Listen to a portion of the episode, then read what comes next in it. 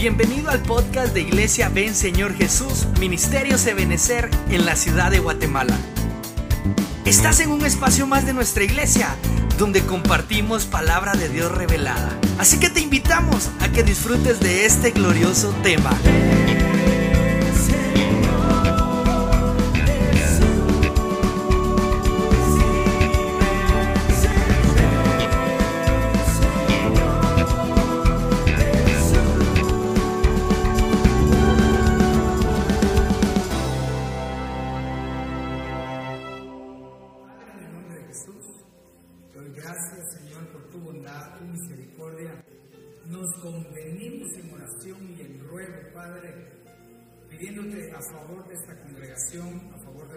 Señor, que tú más que nadie sabes qué es lo que se está haciendo. Te pedimos que intervengas en cada una de las dependencias, que pongas las personas idóneas y que aquellos que con maldad han obrado, Señor, también te pido que los apartes de nuestro camino.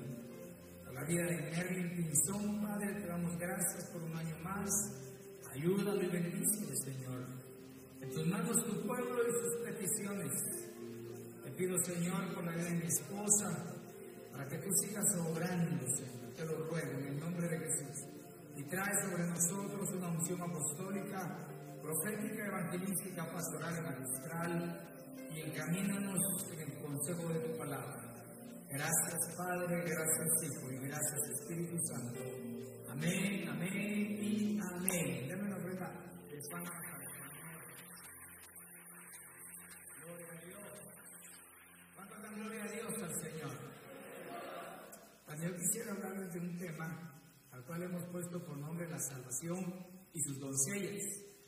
Eh, no vamos a terminar el tema completo porque la verdad es que en cada punto me fui extendiendo en otras cosas, pero yo creo que lo- el, el núcleo del mensaje que el Señor puso en mi corazón es de que nosotros nos percatemos que no debemos descuidar, como dice la Biblia, esta salvación tan grande que nos ha sido dada. Y cuando se refiere a la grandeza de su salvación, no solamente se refiere, hermano, a, a lo mucho que hizo, sino a la multitud de cosas que hace la salvación. Seguramente creemos que seamos salvos de la condenación eterna. ¿Cuántos dicen amén? Hemos sido salvados de la condenación al creer en el Señor Jesucristo, ¿verdad? Pero luego en el peregrinaje cristiano, el Señor sigue operando su salvación. Yo entiendo, está la salvación precisamente esa, de la condenación eterna. Y, a- y haciendo salvos, Dios nos vive salvando de muchas cosas. En el libro de Hechos, capítulo 4, verso 11 y 12, dice la Biblia, este Jesús es la piedra repro- reprobada de vosotros los edificadores. Mire qué impresionante, ¿verdad? Eran los que edificaban y como tal, ellos aprobaban y reprobaban las cosas, sin darse cuenta que ellos mismos reprobaron en sus decisiones. Porque dice que los edificadores reprobaron la piedra que era el Señor Jesús, la cual dice es puesta por cabeza del ángulo, ¿verdad? Esa que une toda una, toda una construcción.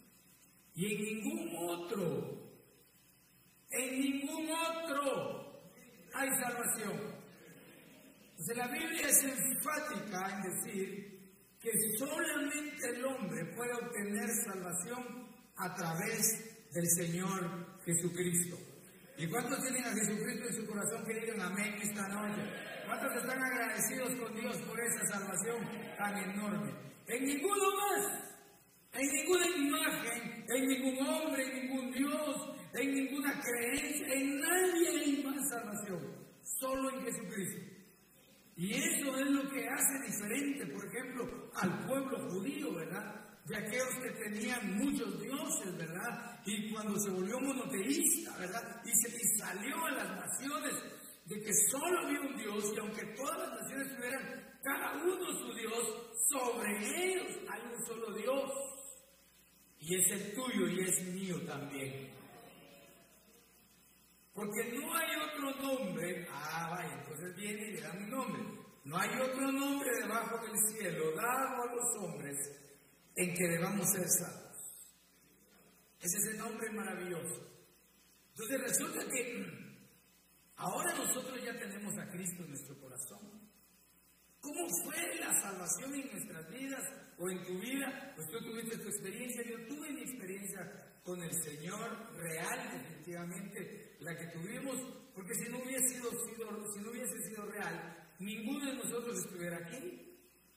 Hay gente, hermano, que en medio de la necesidad busca a Dios y como Dios es tan bueno, ¿verdad, hermano? Los recibe, los acoge con amor y cuando ya se ven bien, se apartan. Pero tú y yo creo que ya llevamos varios años de conocernos, ¿verdad? Quiere decir que la salvación que tú tienes es una salvación real, hay convicción interna. Ahora, en el camino debemos hacernos algunas preguntas, como por ejemplo, ¿qué implica la salvación? Porque acuérdense que cuando empezamos hablando, hablamos que la salvación no es de una sola cosa, ni tampoco es una salvación de un solo tiempo. La salvación abarca muchas cosas y también somos salvos de entre los tiempos del pasado. ¿Por qué del pasado? Porque la Biblia dice, algunos de nosotros éramos, éramos esto, pero ahora ya no. Entonces nos salva de la condenación como consecuencia de lo que hacíamos en el pasado. Esto es lo incomprensible para la humanidad de, creer de que un hombre o una mujer fue, fue mala, un hombre o una mujer eh, no eran los adecuados, ¿verdad? Como dice la Biblia, eran viles, menospreciables, no eran sabios, teníamos debilidades, no teníamos nada bueno de lo cual Dios dijera, este me es útil. Sin embargo, ese es el pensamiento del hombre, pero en la mente de Dios no era así. En la mente de Dios, hermano, era de que de esa gente Dios iba a levantar un pueblo maravilloso y grande. A la manera cuando, cuando David huyó, ¿verdad? Y se metió en la cueva de Adulam y llegaron ese montonón de hombres ociosos, que tenían eran amargados y tenían deudas y tenían problemas, pues de esos éramos nosotros. Pero ese grupo de hombres se convirtieron, muchos de ellos, en los valientes de David. Hombres que no tenían temor, que tenían gallardía, que hacían cosas extraordinarias, no comunes a los hombres normales. A eso nos llamó Dios en la salvación. Entonces, del pasado y nos salva en el presente. Por ejemplo, el hecho de que tú estés hoy aquí o tú estés en tu casita viendo el mensaje, seguramente de algo te está librando Dios. Seguramente. Yo recuerdo, hermano, tengo tan presente algunos de los casos que he visto respecto a algunos, algunas situaciones difíciles que se viven en la vida, pero recuerdo un joven, bueno, en ese entonces ambos éramos jóvenes, éramos jovencitos, adolescentes, Quizás yo tendría unos 17 años, yo tendría unos 16, 15. Y lo invitábamos a que fuera a la iglesia y que fueran los discipulados particularmente, porque en su casa, en su casa había un discipulado. Y cuando era la hora del discipulado, agarraba camino el patojo y la pobre mamá llorando, ay, mi hijo se fue. Y era eso. Y recuerdo que un día que íbamos a impartir un discipulado justamente con otro hermano, nos lo encontramos en el camino y le hablamos, mira, venite al discipulado, mira, Dios te ama. Y él se ponía, ¿verdad? Así como muchos a veces nos ponemos, ¿verdad? Eh, así con cariño, sí, amén, pero por dentro no está creyendo nada. Sí, amén, eh, recibo. Vamos pues, la otra semana voy. Agarró su moto, hermano. Y ahí nació una aventura tuvo un accidente y murió esa noche. Esa noche murió. Fue algo terrible, hermano. Salimos del discipulado con la noticia que se había muerto el muchacho. ¿Qué hubiera pasado si hubiera ido al discipulado? Solo que el discipulador no hubiera cachateado. Pero no. Entonces Dios nos habla en el presente. Estoy hablando de hacemos ahora, solo martes, viernes y domingo. pero de algo te libra el Señor a ti y a mí. Aparte de otro montón de cosas. Y bueno, y nos libra del futuro. ¿Qué futuro? Bueno, el futuro cercano, el futuro medio y el futuro lejano, que sería la segunda muerte, que sería la separación de Dios. Entonces tenemos una salvación en todos los ángulos. Veamos entonces, por ejemplo, yo me hice dos cuestionamientos. ¿Cómo somos salvos? Claro, esta pregunta es para los creyentes. Porque los creyentes, ¿cómo somos salvos? Por medio de la fe. Justificados pues por medio de la fe en Cristo Jesús. Vaya, Efesios 2 lo dice. Pero no estoy hablando de eso, sino cómo somos salvos siendo ya salvos. No sé si me voy a entender. Y la otra pregunta sería, ¿de qué somos salvos? Entonces arranquemos para que avancemos un poco. ¿De qué somos salvos? ¿Qué, es lo que, con lo que más nos enfrentamos nosotros?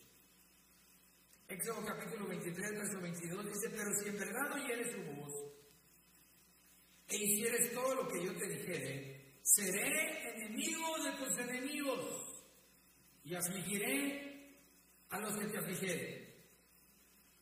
Debemos entender que hay principios bíblicos para que esto se cumpla en nosotros. Pero como, como vemos el versículo, nosotros tenemos enemigos. Lo único que tenemos que entender quiénes son nuestros enemigos. Sí, pastor, dice que mi suegra. no, ella es tu enemiga, ella es tu suegra. Por eso, no, tranquilo.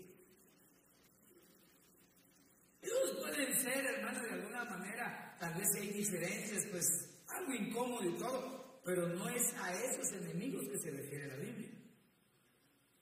Porque resulta que los enemigos uno debe pelear, batallar y vencer a los enemigos. Entonces, si alguien cree que sus suegros son sus enemigos, va a tener que batallar, pelear y vencerlos. Y usted no quiere eso. No es de eso lo que está hablando la Biblia. Está hablando de que los enemigos que nosotros tenemos van a ser enemigos como consecuencia de que sus principios, su base, su motivación, su fuente espiritual es enemiga de tu fuente espiritual.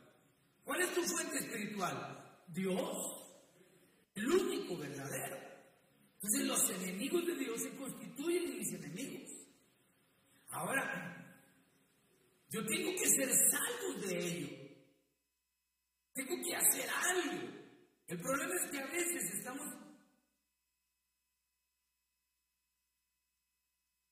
Hubo, hubo una pelea mundialista a la, a, en,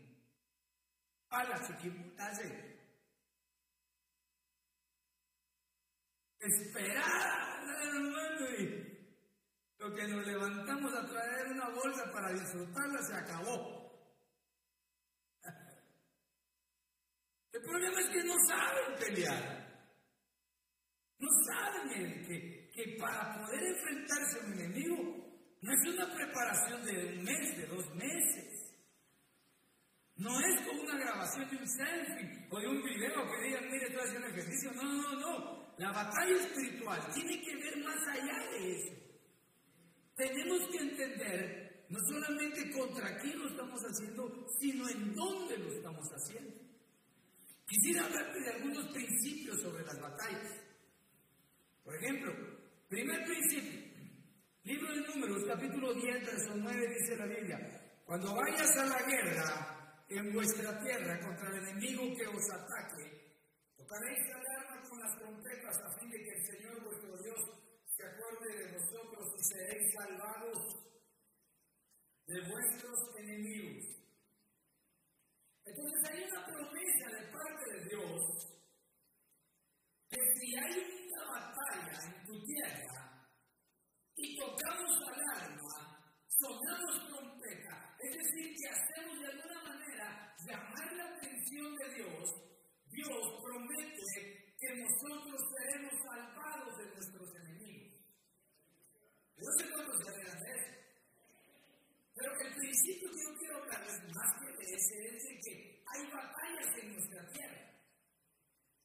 ¿Dónde vas a batallar? ¿Dónde es tu campo de batalla? Por lo menos aquí dice que el enemigo llega hasta donde estamos nosotros. Como por ejemplo, nosotros estamos aquí en la iglesia y de afuera viene y se mete a alguien a fastidiar. Este es un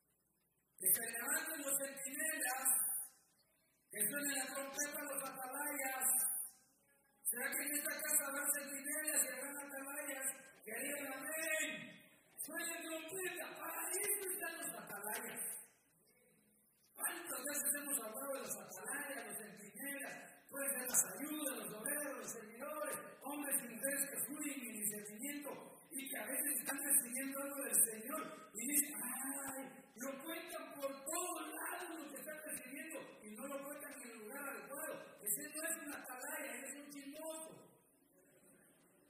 ¿De qué nos sirve que alguien se diga que tiene discernimiento si no dice las cosas? Se toma. A mí ya me había hablado de Dios. Ganas de quitarte Ahora, cuando se toca la alarma, la alarma puede ser un mensaje. A lo largo de un tiempo hay mensajes, hay creencias. Nosotros tenemos que estar eh, dispuestos en nuestra mente a entender la línea de mensajes que el Señor envía a través de sus siervos. Y nosotros pensamos, oh, qué bonito estuvo el tema. Interesante, interesante. No, sino es una capacitación de un seminario para crecimiento del acervo personal.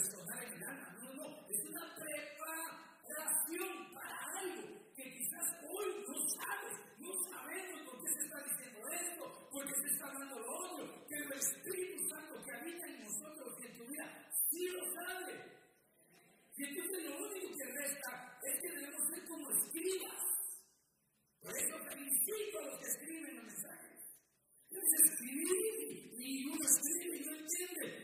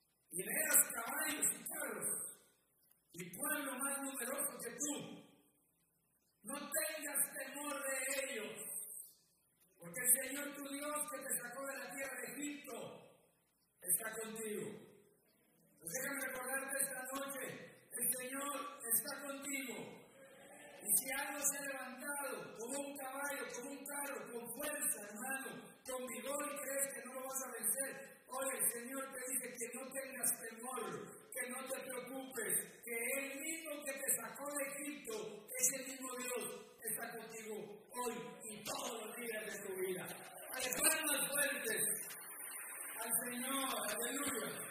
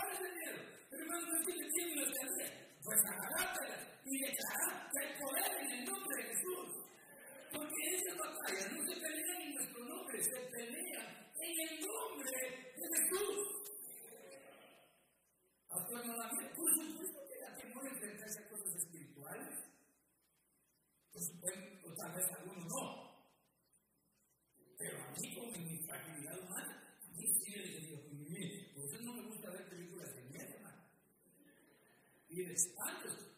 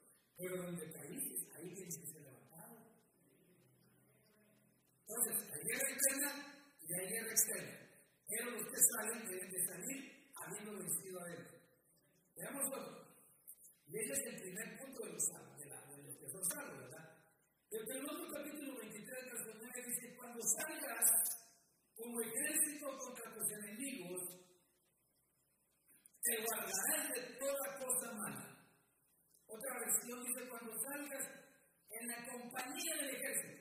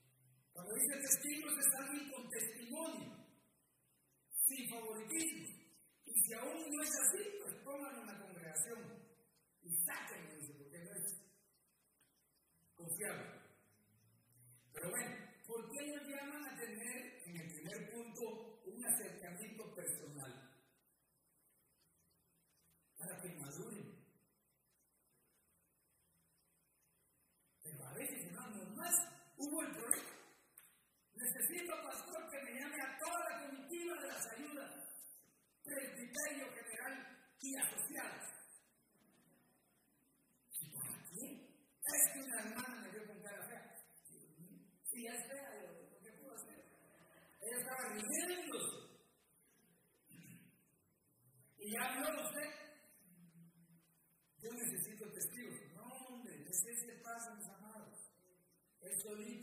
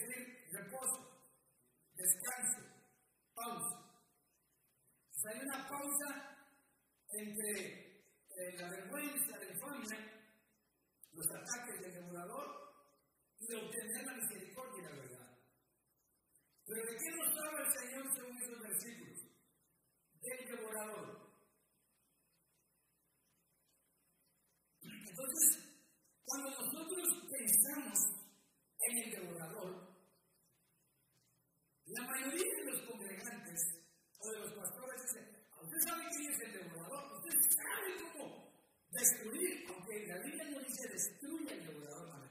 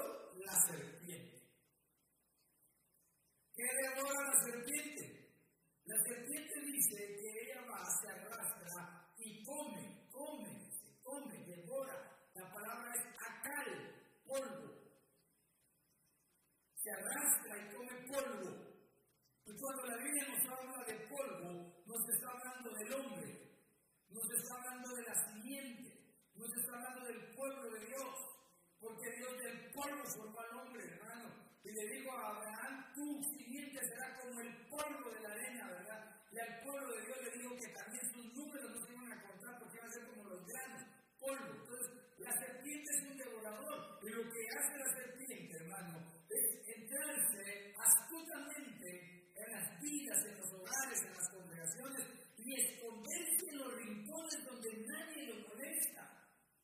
donde no se ve, se arrastra, como una serpiente, hermano, y se enrollan y están metidas ahí. Aquí, hermano, más de alguna ocasión hemos y descubierto al enemigo, hermano, y de una forma como autoridad y profética le ordenamos que salga, porque se esconde.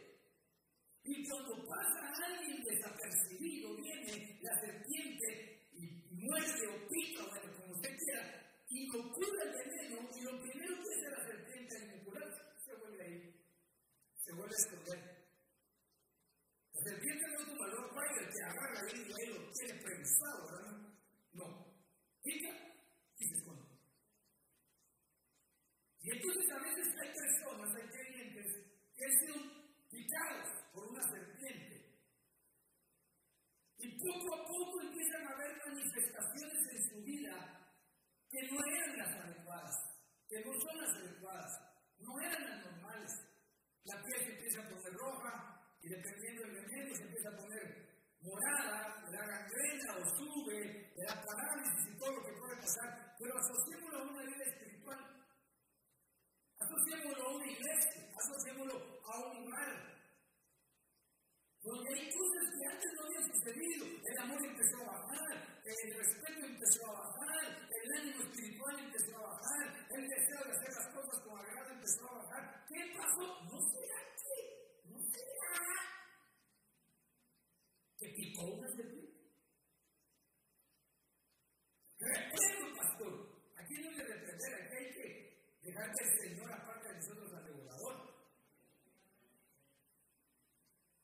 Veamos, veamos, veamos, veamos, veamos, veamos. La vaca. Génesis capítulo 41, verso 4. Usted tuvo un sueño y vio, ¿verdad? Eh, eh, las vacas flacas y las vacas gordas, y una de ellas devoraban las espías. Figura de la prosperidad.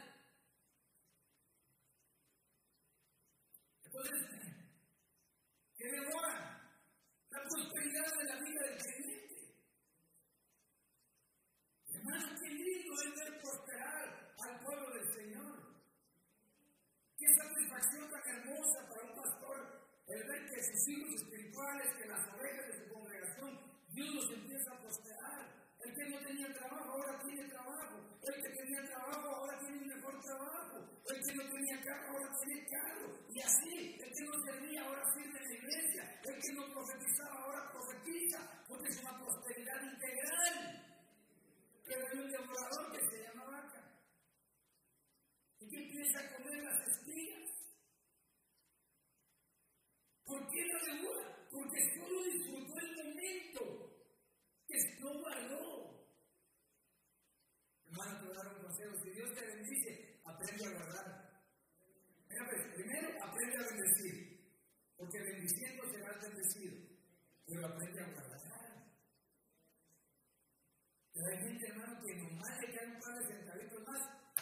¡Oye, hay comida afuera, muchachos! ¡Nos vamos a la calle!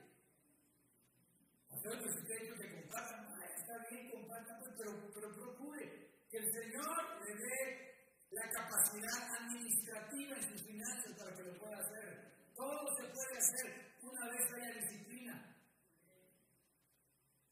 Hermano, yo, yo le agradezco al Señor por su misericordia sobre nuestras vidas y sobre esa congregación. Ha habido disciplina. Pero para eso tiene que apretarse un poco el cinturón. Así como si padre María, ¿se acuerda si padre ¿Se que con aquel lobito? Así hay que. Pero quiere tener, pero no se aprieta. Quiere comprar algo, unos muebles, otra cosa, ah, no, pero muy caro, pero, pero está todos los fines de semana, truque, que truque, que truque afuera.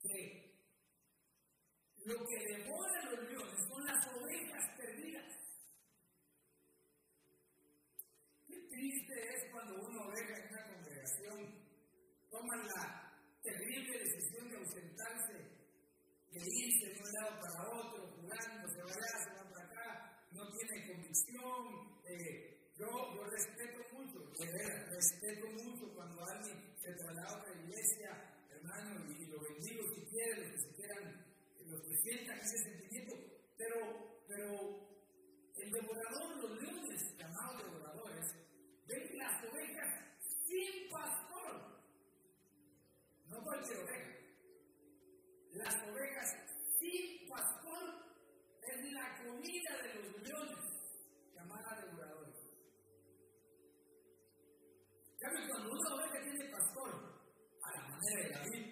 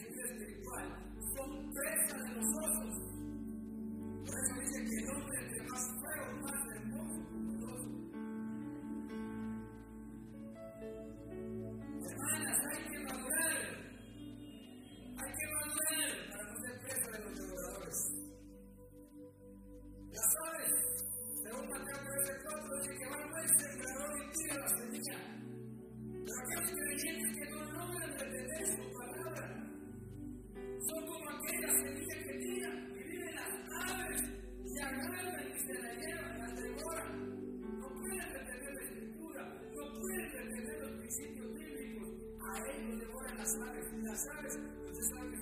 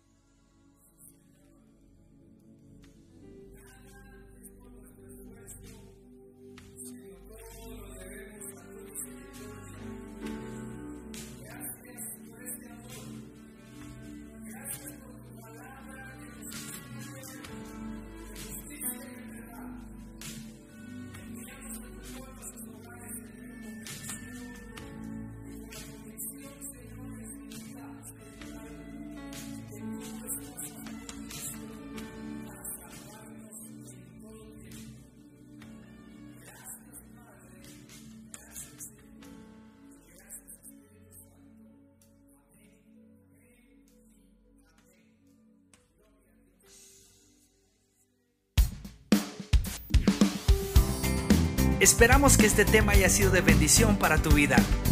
No olvides seguirnos en nuestras redes sociales como Iglesia de Cristo, Ven Señor Jesús, Ministerios Ebenecer. Recuerda, todo tiene solución.